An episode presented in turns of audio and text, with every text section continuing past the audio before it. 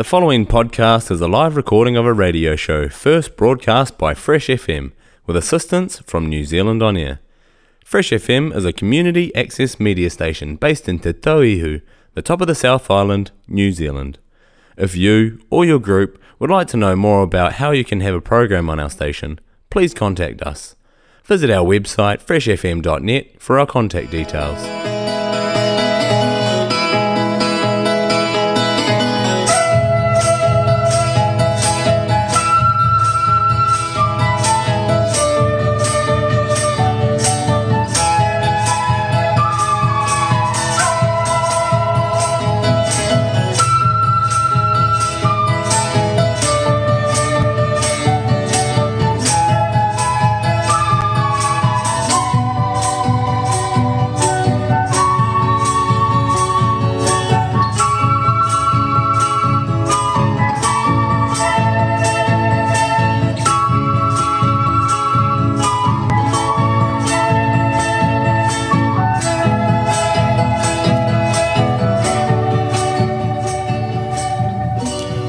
A todos y bienvenidos a una nueva edición de Viva Latinoamérica aquí en el 104.8 Fresh FM.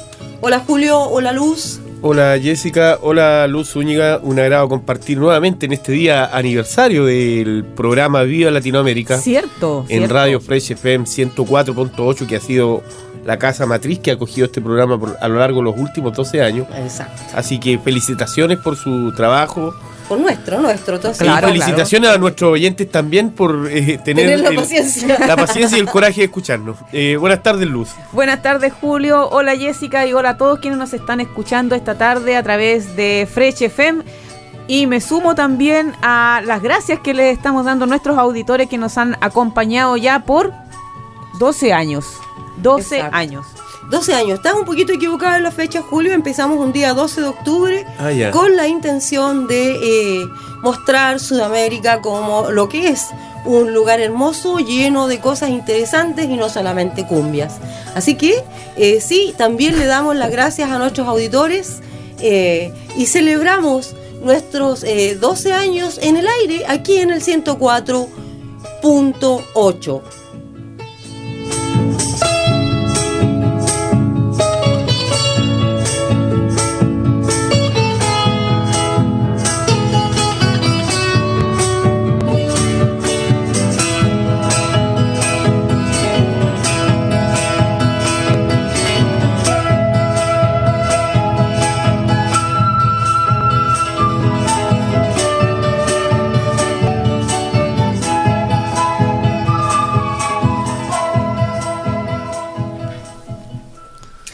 Como estábamos comentando recién, eh, hoy es un programa aniversario, ¿cierto? Estamos cumpliendo 12 años, pero no por eso tenemos menos noticias hoy día. Pero vamos a conversar un poquito de cómo se inició este programa. Julio, ¿tú querías comentar algo? No, O sea, ustedes son las más indicadas para comentar cómo nació este programa, porque entiendo que surgió a raíz de una conversa que tuvieron ustedes Ajá. y se animaron a diseñar, digamos, un programa en el cual se recogiera un poco eh, el acontecer político de Latinoamérica y se comentara eh, eh, cotidianamente desde una Así es. perspectiva un poco más eh, profunda, tratando de desmenuzar un tanto la noticia. Es más o menos eso. Entiendo, según ustedes, comenten ustedes, Sí. porque son ustedes las indicadas para esto. Sí, bueno, tiene muchas razones, eh, Julio. Sí, nació de una conversación, en realidad varias conversaciones.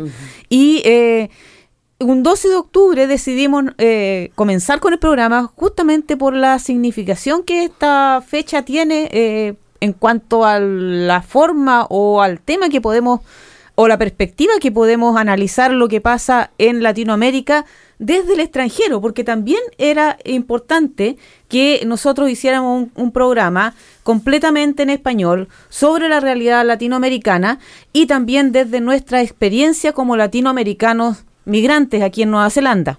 Buena aclaración, Lucy. Así fue. Entonces, un 12 de octubre de 2010 comenzó esta aventura y que luego el 2011 y el 2012 nos llevó a ganar eh, los eh, New Zealand. Radio Awards, los, los únicos premios antes que cerraran la categoría para eh, extranjeros Eh, para en distintos lenguajes. Distintos lenguajes, Sí. exacto. Pero eh, tuvimos el honor de ganar dos de esas, eh, dos de esos galardones como programa, reconociendo el trabajo que se había hecho hasta ese momento y que se sigue haciendo, por supuesto, y por sobre todo la música que era muy, muy, muy innovativa, que ha sido una característica de Viva Latinoamérica. Por supuesto, pu- como ustedes bien comentan, la radio es futuro, pero también es historia, ¿cierto? es un Absolutamente. poco de historia, sin Sí, duda. pues. Y en este caso, este programa es un poco la voz de la gente que no tiene voz comúnmente en los medios oficiales. Sí. Eh, es un testimonio un poco del quehacer de los pueblos latinoamericanos, por lo menos esa ha sido la hoja de ruta de estos 12 años. Así es. Música, información con contenido, sonido, las voces del futuro en el fondo como una semilla de cambio. Así es, así es. Eh, qué lindo lo que dices, Eduardo, y te agradecemos también ese comentario porque es justamente el espíritu que nosotros eh, quisimos imbuir en este Viva Latinoamérica eh, que comenzamos un 12 de octubre de 2010. Eh, es otra perspectiva, es algo que también tiene mucho de, eh, con mucha...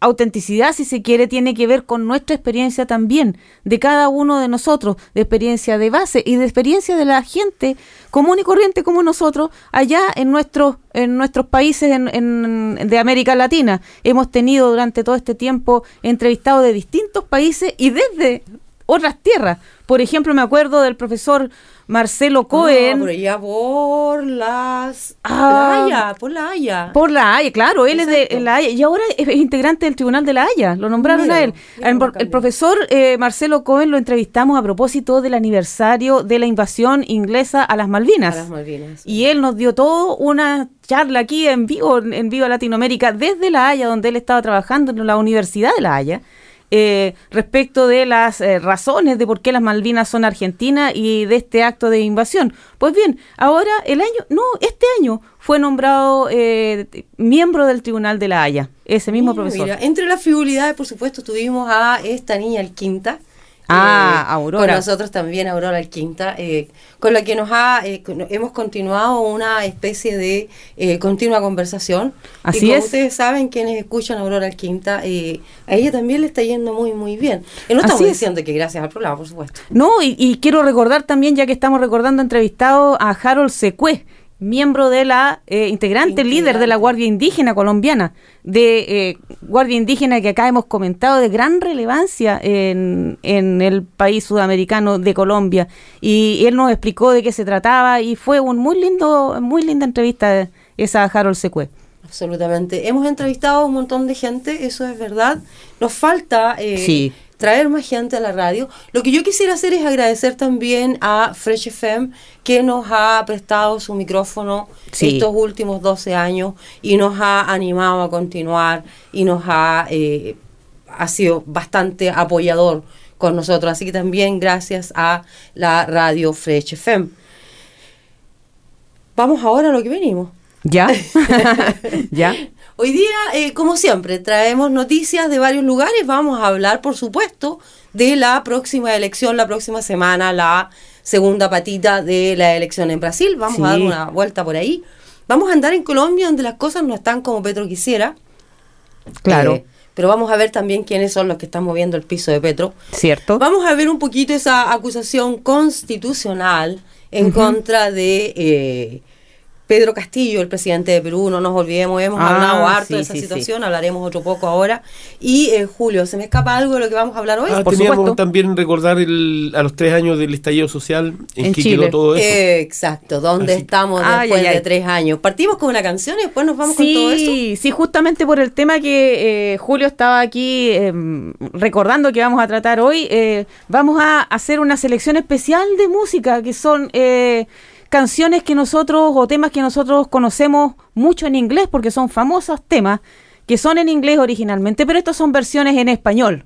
Así que eh, los dejamos primero con Rita Indiana y los misterios. Adivinen la canción. Es un misterio.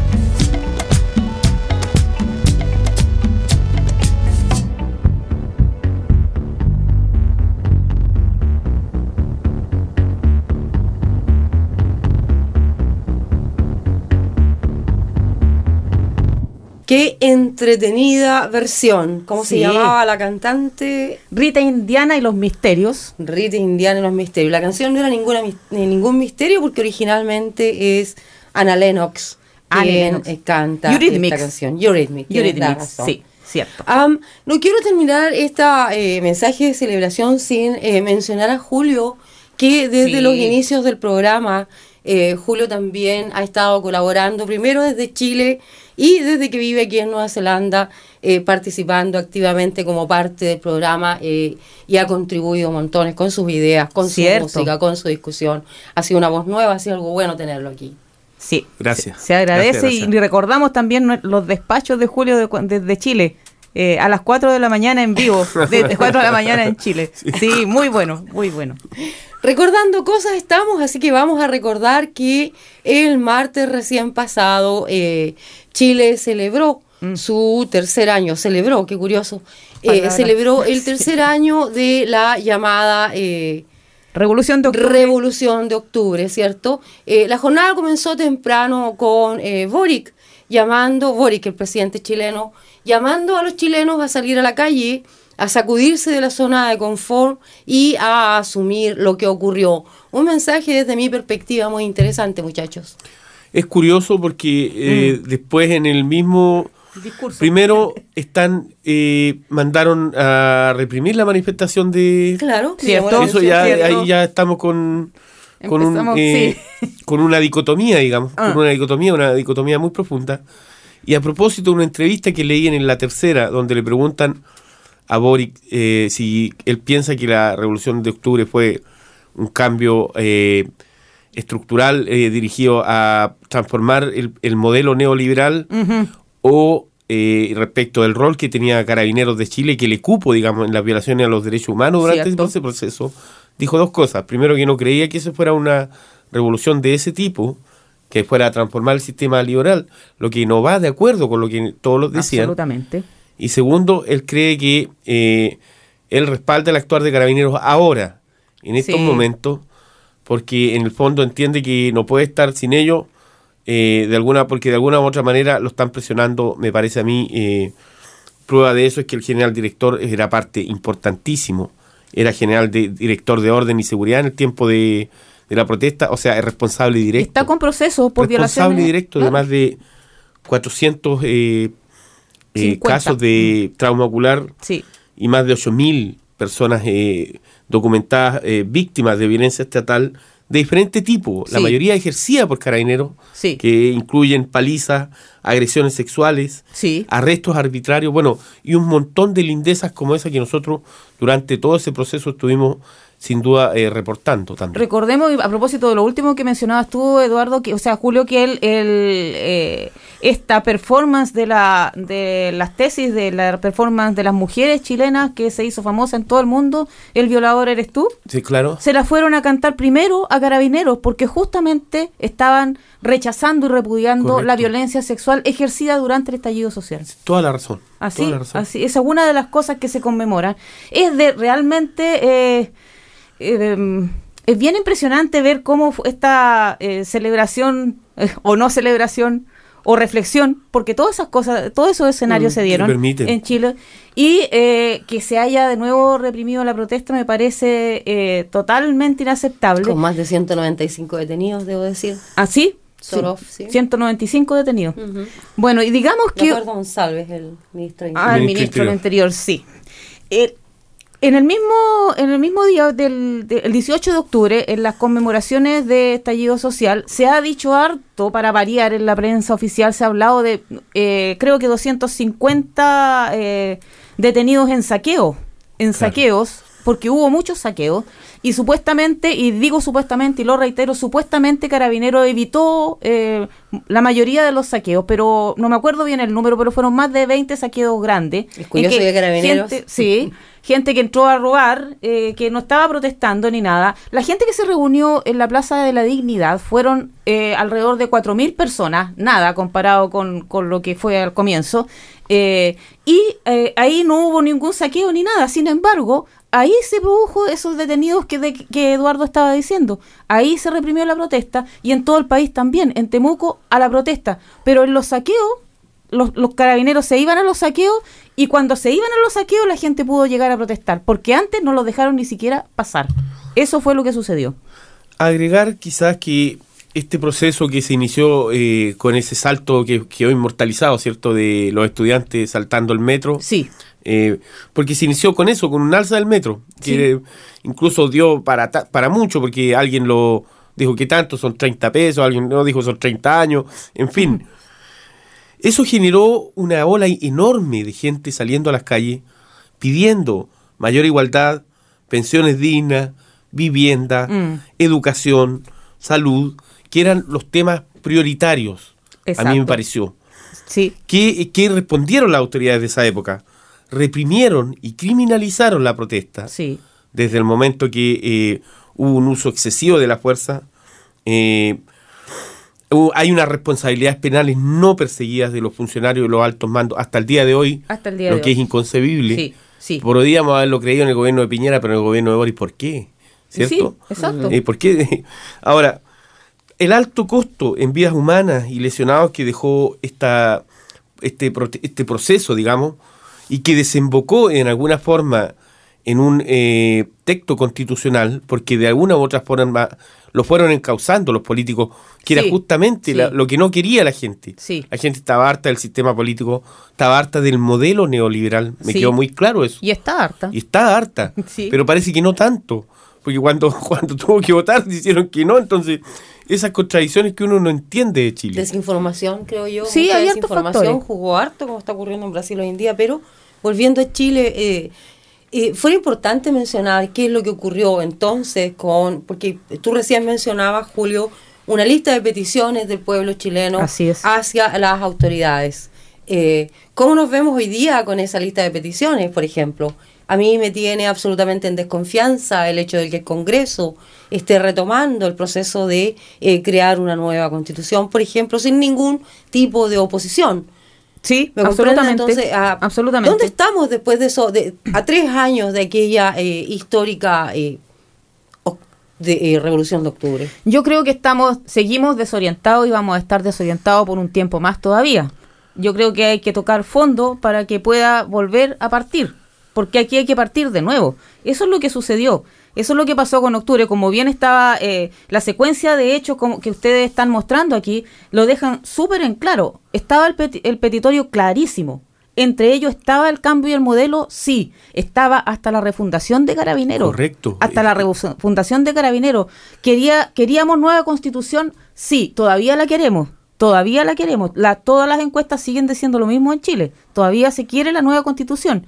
Pero cuando fue esta negociación de noviembre en que participó el actual presidente de Chile, Boric, como miembro de nomás. solamente se, se entre cuatro paredes se delimitó el campo de acción de la nueva de, de- para con- convocar a una convención constituyente y para reformar la constitución hubo la- el plebiscito de entrada que, se, que era una votación en que el 80% de los votantes dijimos que queríamos nueva constitución con convención constituyente. Se suponía que la convención constituyente, estoy segura, segura que eso era lo que tenían en mente los políticos que hicieron ese acuerdo, por los quórum que tenía y por lo que se, por lo que implicaba elegir gente que no fuera de ellos, pensaron que jamás se iba a conseguir una mayoría de gente independiente que no comulgara con esos eh, amarres políticos que ya estaban hechos durante tantos años en Chile. Sin embargo, la convención constituyente fue en su mayoría gente que se, que se puso detrás y que respaldó ese petitorio. La, propuesta de constitución contenía las mayores eh, aspiraciones, las mayores demandas de ese petitorio del 18 de octubre. Y a eso se, se rechazó por muchas razones que todavía no se sabe, pero la gente, el descontento, estamos todos donde mismo.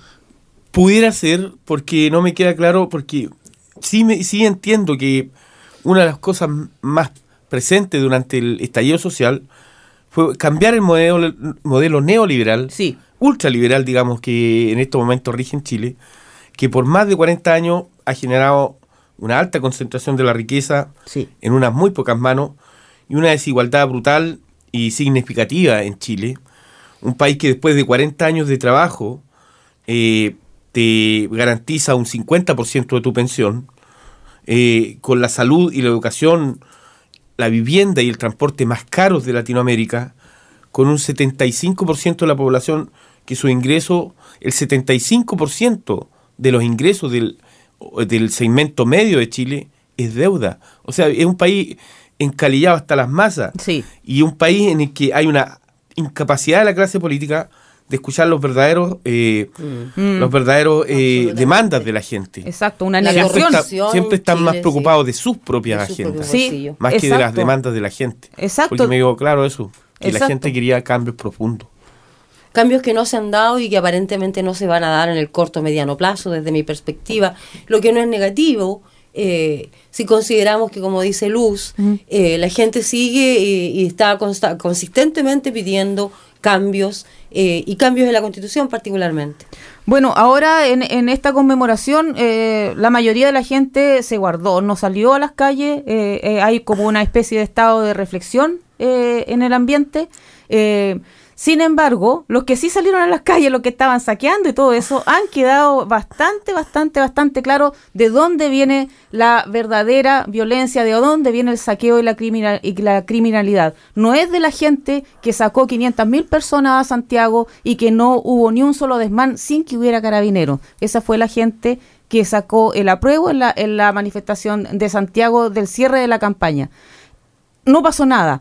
Ahora 4.000 personas están en la Plaza de Dignidad. No los dejan llegar, dejan llegar solamente 4.000 y los saqueos están en cualquier parte menos en la Plaza de la Dignidad. ¿Quiénes son los que están sacando? Y la guinda de la torta. La radio Bio Bio informó hoy día que en, a- en la zona de Arauco, en la zona mapuche, dos carabineros en ejercicio fueron detenidos eh, con un vehículo robado que estaban usando para una operación para robar madera, encapuchados. De la misma manera de que siempre inculpan y hacen mon- montaje en contra de las comunidades mapuche. Así es que dos carabineros en ejercicio, uno de ellos se suponía que estaba trabajando.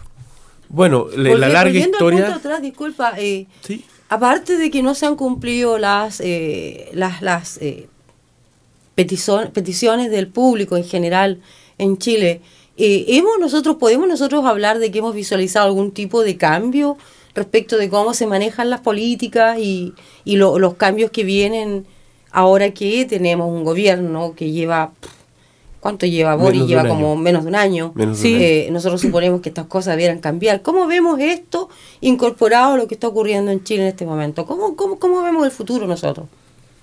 Bueno, yo el, el futuro yo lo sigo viendo con esperanza. En realidad yo yo creo que esto no es primera vez que ha pasado eh, una eh, especie de revolución y que después va para atrás y que después va para adelante.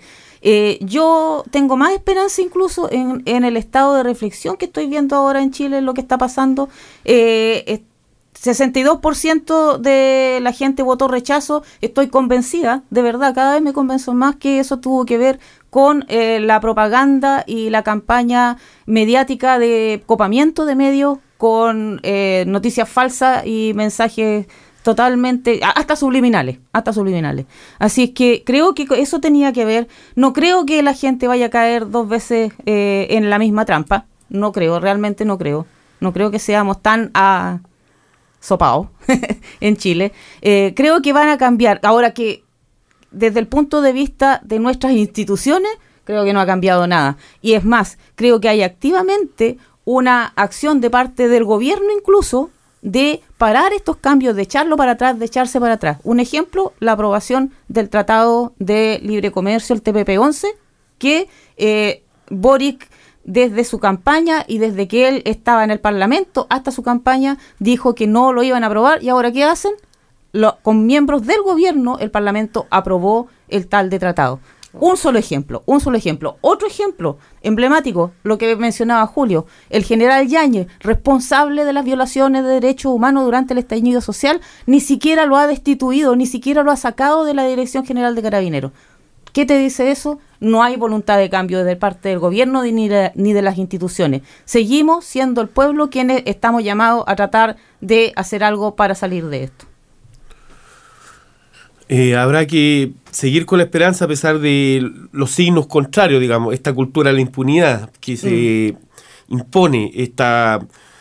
No sé si habrá tanta reflexión, yo creo que esto de criminalizar la protesta en algún momento eh, surtió algún efecto, Sí. porque mucha gente, no nos olvidemos, ¿qué gente iba a la protesta el 18 de octubre? Iba la mamita con la bendición, con Sí, la guaguita, sí. esa gente estaba en, en la calle, la gente común. Bueno, esa gente no está yendo a las protestas ahora. No. Por supuesto que no. no. Si te vas a ver enfrentado a una fuerza policial que es capaz de matarte y después salir impune. Una. Y la otra, que las imágenes que se tendieron a repetir siempre fueron de caos, saqueo, violencia, Sí. etcétera.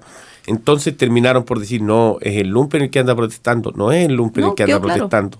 Para eso va a servir lo de hoy, porque lo de hoy digo yo, porque están saliendo las noticias de a poco, como esta de los dos carabineros de aquello.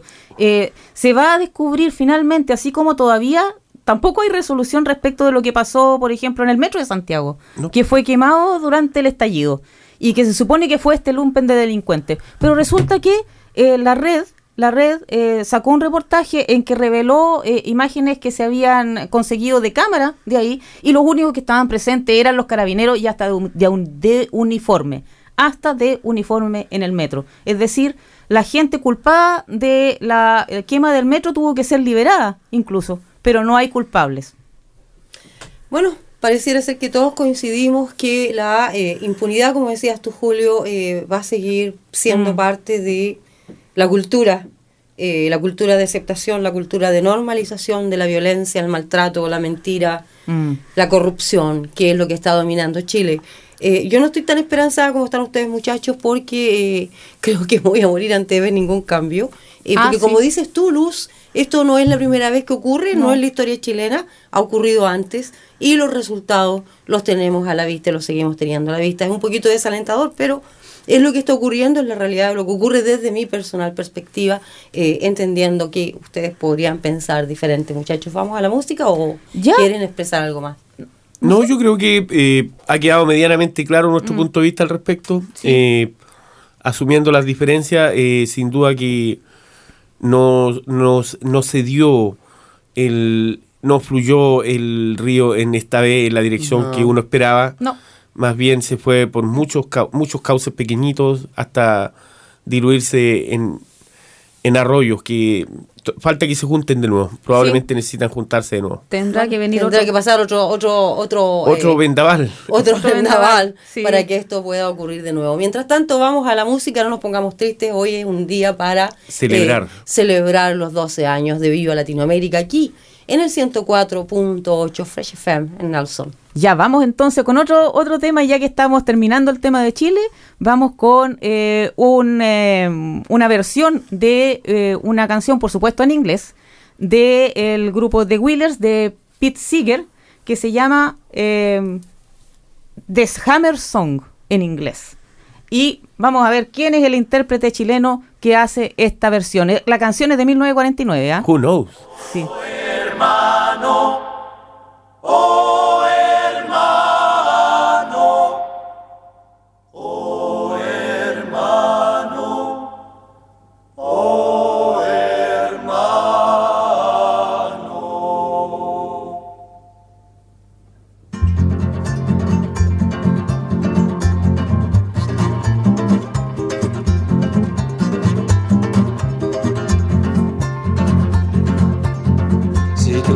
martillo, golpearía en la mañana, golpearía en la noche, por todo el país. Alerta el peligro, debemos unirnos para defender la paz. Si tuviera una campana, tocaría en la mañana, tocaría en la noche, por todo el país. Alerta el peligro, debemos unirnos para defender la paz. Si tuviera una canción, Cantaría en la mañana, cantaría en la noche, por todo el país. Alerta el peligro, debemos unirnos para defender.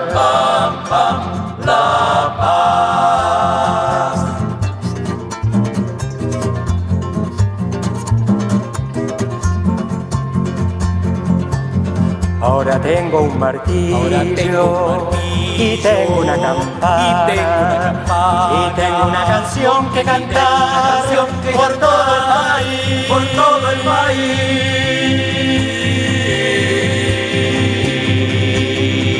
Martillo de justicia, campana de libertad y una canción de paz.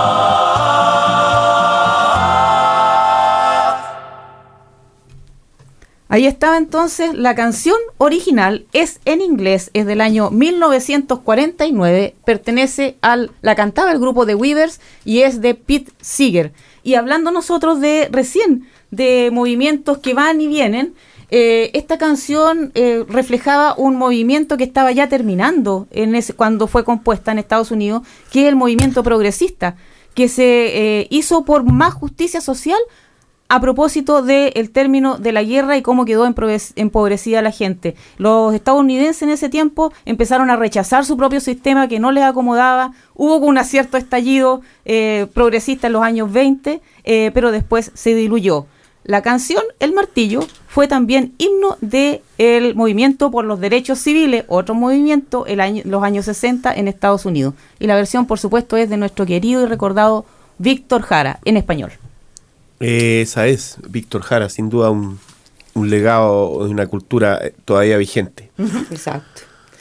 Bueno, gente, vamos a ir un ratito a dar una vuelta por ahí por Perú. Partamos por Perú, donde eh, Pedro Castillo está sometido a una eh, acusación constitucional. Sí. Eh, esto, esto significa que van a... eh, si recordamos la historia de la llegada de Pedro Castillo Ajá. a la presidencia peruana, recordaremos que nosotros hicimos harto énfasis, tuvimos dos programas, se demoraron un mes en reconocerlo como el presidente de Perú. Partamos Eh, por ahí. Exacto. eh, ya su, in- su asunción fue muy trabada y a un año de gobierno su tampoco ha sido muy tranquilo. Mm. Actualmente, de hecho, él la han presentado, eh, tiene seis investigaciones abiertas, Sí. ninguna con resultado eh, válido.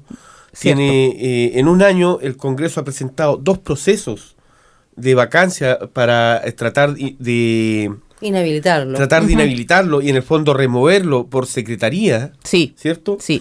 En ningún proceso se ha logrado reunir los dos tercios que necesita el Congreso peruano para, para esta moción, que son aproximadamente 87 congresistas. Eh, a pesar de que Pedro Castillo no tiene la totalidad del Congreso a su favor, por alguna razón algo de dignidad les queda a los peruanos, porque Sí. en el fondo están generando inestabilidad e ingobernabilidad, en palabras de Pedro Castillo, que en el fondo lo que están tratando de hacer eh, desde la sombra o desde el Congreso. No me queda muy claro quién está detrás de esto. Sí, de hecho Pedro Castillo calificó esta nueva acusación como una forma nueva de hacer eh, golpes de Estado. Y no me parece, eh, lo que tú estabas eh, recién comentando, Julio, la cantidad de veces que han intentado Mm. eh, ir en contra de Castillo. Esta vez lo acusan de crimen, de apropiación ilícita. eh, No, lo han acusado de Lo acusan de asociación ilícita y todo ese tipo de cosas. El asunto es que no existe ninguna clara indicación de cuál es el ilícito que Pedro Castillo podría haber cometido. Y agrego eh, algo a esa línea de, de razonamiento que tú haces, Jessica. Resulta que no pueden focalizarse en el delito de los que lo están acusando, de los cuales no han tenido prueba, porque la constitución peruana, y ahí está también la clave de por qué en el Congreso, a pesar de que hay mayoría en contra de él, no se aprueba la, la acusación constitucional, solamente se permite este mecanismo para determinados delitos, que son traición a la patria, eh, disolver el Congreso sin tener una, una razón que también está en la Constitución y, y lo otro que es lo que no me acuerdo qué es lo que es, pero algo que tiene que ver con las Fuerzas Armadas. Pero traición a la patria es la única. Todos los otros delitos no corresponde a ser una acusación constitucional. Sin embargo, sin embargo, el Congreso peruano sí aceptó la acusación constitucional. Probablemente, No, no, no. pero Sí, mira, no. Está aceptado. probablemente, pero la Luz tiene razón respecto de eso lo dicen los mismos juristas peruanos. Según el artículo 117, que es el que regula este este tema Exacto. de las acusaciones constitucionales, el delito tiene que estar previamente tipificado. Y por, por las acusaciones que lo están en este momento impugnando a Pedro Castillo, ninguna de ellas eh, cabe dentro de ese de No, ese de ese segmento, digamos, de ese artículo del 117 que regula los actos de los presidentes en ejercicio, porque Exacto. en el fondo igual es complicado eh, juzgar a un presidente en ejercicio en toda Latinoamérica. En Y todo de hecho- caso, eh, debemos también eh, comentar, la familia de Pedro Castillo ha sido ar- arrastrada por el barro en Perú. Sí. Eh, el maltrato hacia su presidente, yo estoy impresionada del trabajo que está haciendo el Congreso peruano. Sí, de hecho, eh, cabe preguntarse, y los peruanos seguro que se están preguntando, ¿cómo es posible? Porque también, incluso los opositores a Castillo, muchos de ellos se preguntan que, ¿por qué insistir con esto que es sería la única vez en Perú que se ha eh, tratado de, eh, de, de hacer este tipo de acusación constitucional. La única vez. Tampoco ha nunca sido destituido un presidente peruano usando este artículo de la... eh, o sea, usando esta acusación constitucional. Eso Nunca. es nuevo, aunque no es nuevo la inestabilidad en Perú. No nos No, olvidemos que en el último periodo pasaron Mm. cuatro presidentes en, en el lapso de seis meses, no me acuerdo cuánto. Eh, esta, esta inestabilidad que movió incluso al presidente de Perú, Pedro Castillo, a solicitar la activación de la Carta Democrática Interamericana en la OEA, Ujú. para que él, porque, porque él cree que están tratando de quebrantar el orden constitucional. Él cree que en el fondo hay que luchar por una defensa de la democracia y evitar esta ruptura constitucional Sí, pues. que a todas luces está eh, intentando desestabilizarlo. Y que en definitiva no lo ha dejado gobernar en el lapso de un No, año. en No, el lapso no, de un no, año no, no, ha tenido la oportunidad de gobernar, eso es una absoluta verdad. Y tienen razón muchachos, la eh, acusación constitucional no ha sido todavía eh, aceptada. Solamente oficialmente presentada. Presentada que, oficialmente, sienta es precedente eso en, en Perú, porque no se había porque hecho. es la primera Sí, vez sí. que en Perú se presenta este tipo de... eh, se usa este, este tipo de herramienta legal para poder atacar a un presidente. Porque como decías tú, Julio, las aguas en, en términos presidenciales en Perú han estado turbulentas en la última decena, diría yo. Sí, correcto. En la última decena. Turbulentas en términos de cortos periodos de eh, presidencia Y mucha muchos corrupción. Y la presidentes mayoría de los presidentes por acusados de corrupción, todos. No nos olvidemos el suicidio de Alan García. Sí, eh, y también el, el expresidente, expresidente Alan, Alan García, también el expresidente Toledo, y nosotros lo hemos contado aquí, Jessica, desde siempre, eh, Ollanta Humala, que prometía ser un, un presidente de cambio, fue el primero que cayó en eso. Exacto, exacto, así estamos. Eh, ¿Tú tienes algo más que aportar al tema, No, Julio? no, no en el momento. No, no, no en el momento. ¿Qué tal si vamos a dar una vuelta a Colombia? Porque ¿Ya? las cosas en Colombia ya no le están saliendo tan bien a Petro, pero eh, la oposición es la que está eh, orquestando todo un movimiento de rechazo a las políticas generales de Petro y que la semana pasada sacó su par de miles de personas a la calle y la prensa le ha dado como bombo a ese pequeño evento. Así es, bueno, eh, no era de esperarse ese- esa reacción. El, eh, lo que sucede en Colombia, ya que recordábamos el estallido social chileno, ah, recordemos también que eh, el año siguiente fue en Colombia. El- la, la misma figura más, y la- más o menos las mismas peticiones, también cambiar sistema. Petro vino prometiendo cambiar sistema. Por lo tanto, eh, como era de esperarse, están tratando de bombardear su, eh, su mandato con eh, de todo, de todo, desde violencia, desde montaje, desde acusaciones falsas, de todo, de todo. Sin embargo, y sobre todo porque Petro está cumpliendo. Ah, Sí, se sí. abrió la, la frontera con Venezuela y se iniciaron también las conversaciones de la paz total. Claro. Es decir, sí está cumpliendo. La prensa ha hecho algún, eh, algunos comentarios no muy ah, auspiciosos con respecto a la apertura de la frontera entre Colombia y Venezuela. en Claro. donde aparentemente durante la apertura se prometió eh, paso de camiones y todo lo demás. De acuerdo a quienes viven por ahí o de acuerdo a quienes los entrevistaron, eso no está ocurriendo todavía. Eh, la frontera no se ha, regular- no se ha regularizado Sí. a los eh, niveles anteriores, a pesar de que ya lleva dos semanas abierta, Julio. Eh, sí, es verdad lo que tú dices, Jessica. eh, no es fácil tampoco para Petro este periodo de asentamiento, eh, considerando que también tiene un Congreso en contra probablemente y sin duda la élite eh, colombiana no ve con buenos ojos que este advenedizo haya tomado el poder para intentar hacer cambios que siempre provocan sarpullido en las élites, sin duda. Picazón. Mm. Así es, así es. O sea, lo que, lo que está sucediendo con Petro en realidad, eh, lo único concreto es que las encuestas están diciendo que su apoyo está bajando. Eso es lo que dicen las encuestas. Pero ya sabemos y lo hemos comentado muchas veces de Las cuál es rea- encuestas. la rea- el real peso de las De las encuestas. encuestas, claro que sí. Absolutamente. Sí, ¿Qué tal si vamos a una vuelta a Brasil? Hemos estado rápido. hoy Sí, día, estamos rápidos, Andamos sí. viajando rápido. sí. Andamos en un jet, en el Concorde. Hay toda una expectación alrededor de la eh, segunda vuelta electoral que se va a producir este 30, 30 de, de octubre, octubre. ¿cierto? Eh, los contendores eh, son Lula da Silva y el conocidísimo Bolsonaro. Sí, el ¿cierto? innombrable. Ah, debemos recordar que en la primera vuelta eh, Lula da Silva ganó eh, y eh, Bolsonaro quedó detrás y le dio la oportunidad de participar en una segunda vuelta.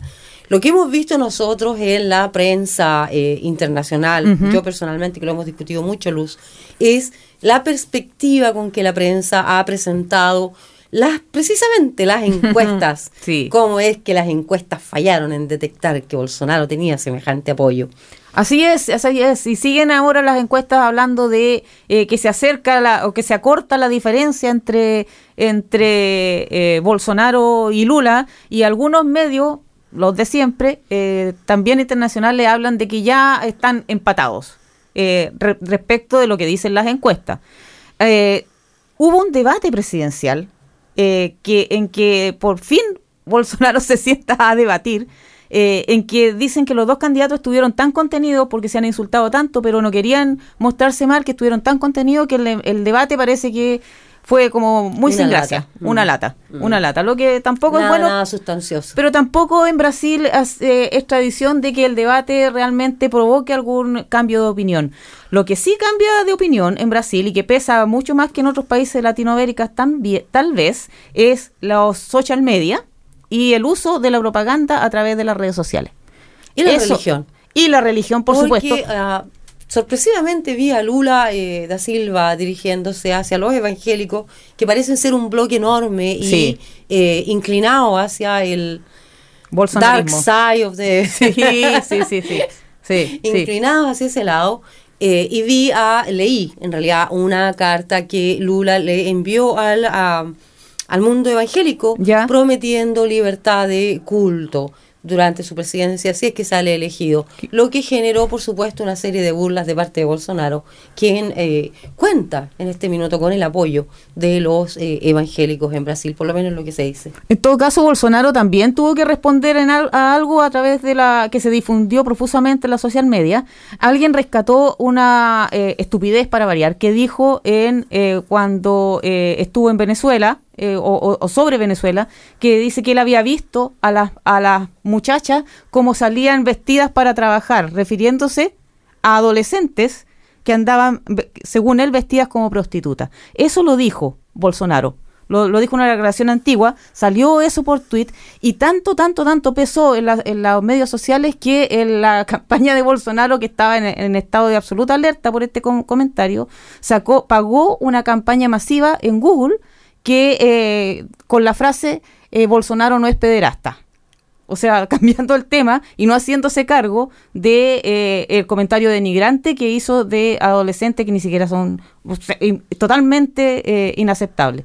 Esas cosas están pasando en esta campaña Sí. en Brasil. Igual es importante destacar que incluso si gana Lula, el panorama se le ve un poquito negroide porque eh, Bolsonaro tomó grandes, grandes, grandes, eh, o, lo- o los bolsonaristas en el fondo, no Bolsonaro, pero gente proclive a Bolsonaro, ganó muchos asientos en el Parlamento, gobernadores.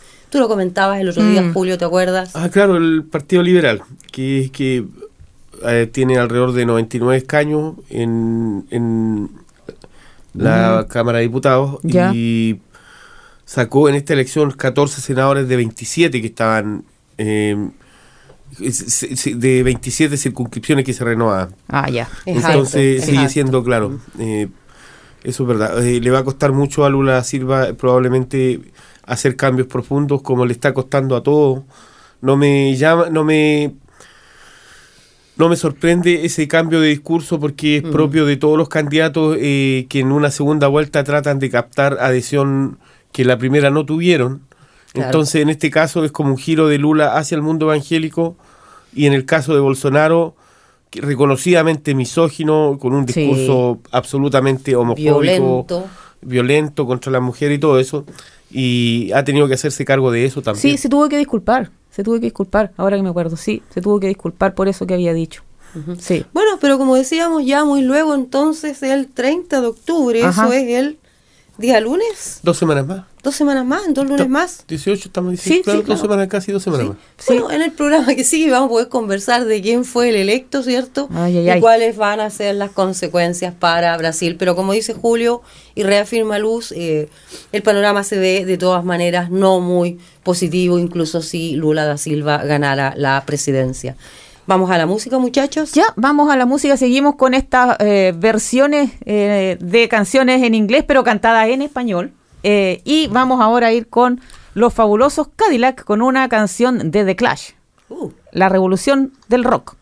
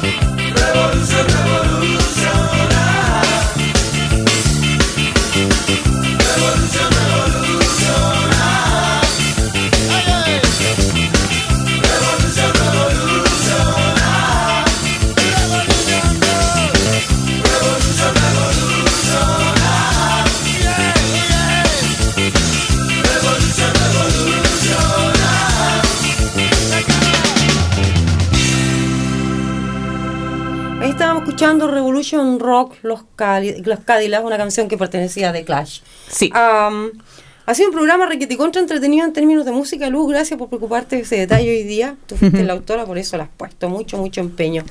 Julio, tú tienes una noticia de la que no hemos hablado hoy día. Ah, sí, es un trámite corto porque se nos está acabando el tiempo. para viendo, variar, para siempre variar. la Así misma es. historia.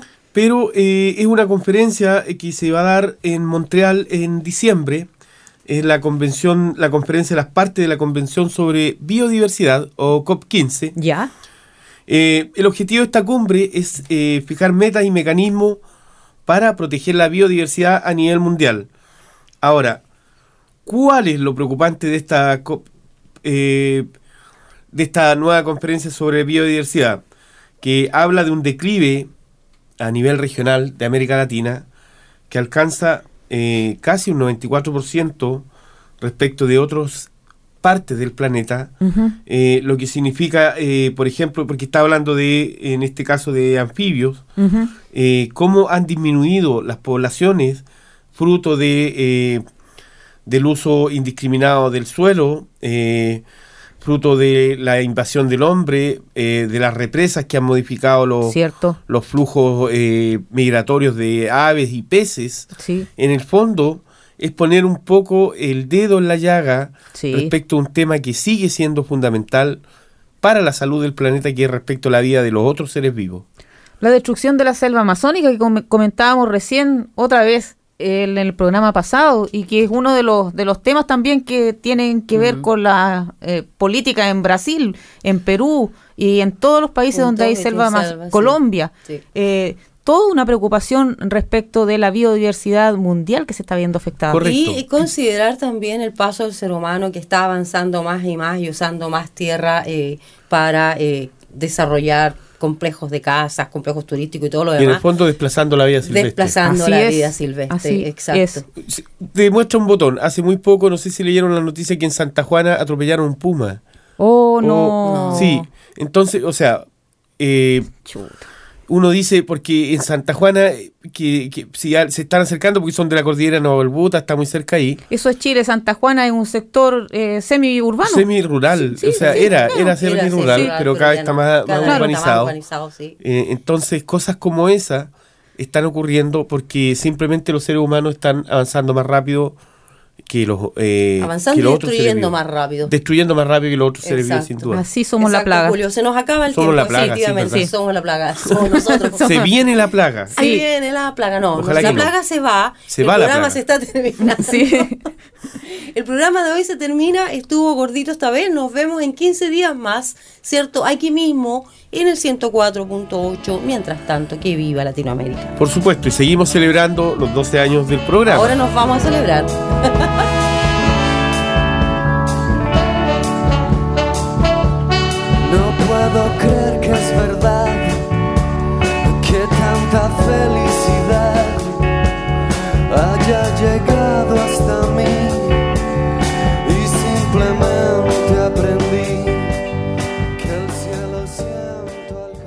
The podcast you just listened to was a live recording of a radio show, first broadcast on Fresh FM, the top of the South's community access media station, with support from New Zealand On Air.